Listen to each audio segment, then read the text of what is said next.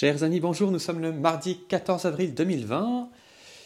Il y a 12 heures, notre président nous annonçait que le confinement serait prolongé jusqu'au 11 mai.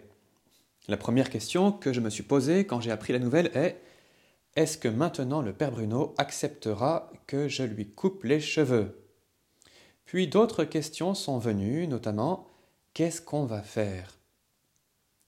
Eh bien peut-être que la première chose à faire, c'est d'apprendre à se laisser faire. Oui, il est vrai que le confinement bouleverse complètement nos plans, nos projets.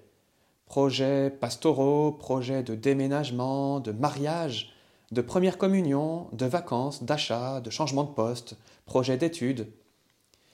Il va falloir maintenant modifier nos agendas, qui jusque-là nous faisaient croire que nous contrôlions nos vies.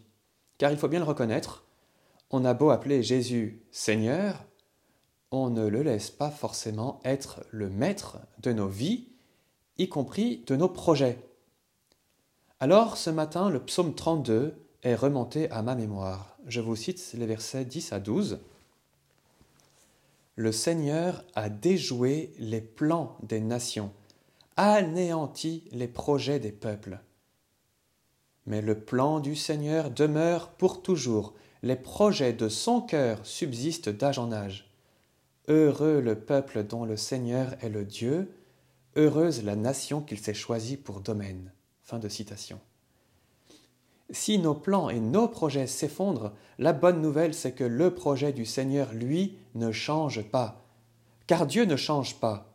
Alors, heureux sommes-nous, vraiment?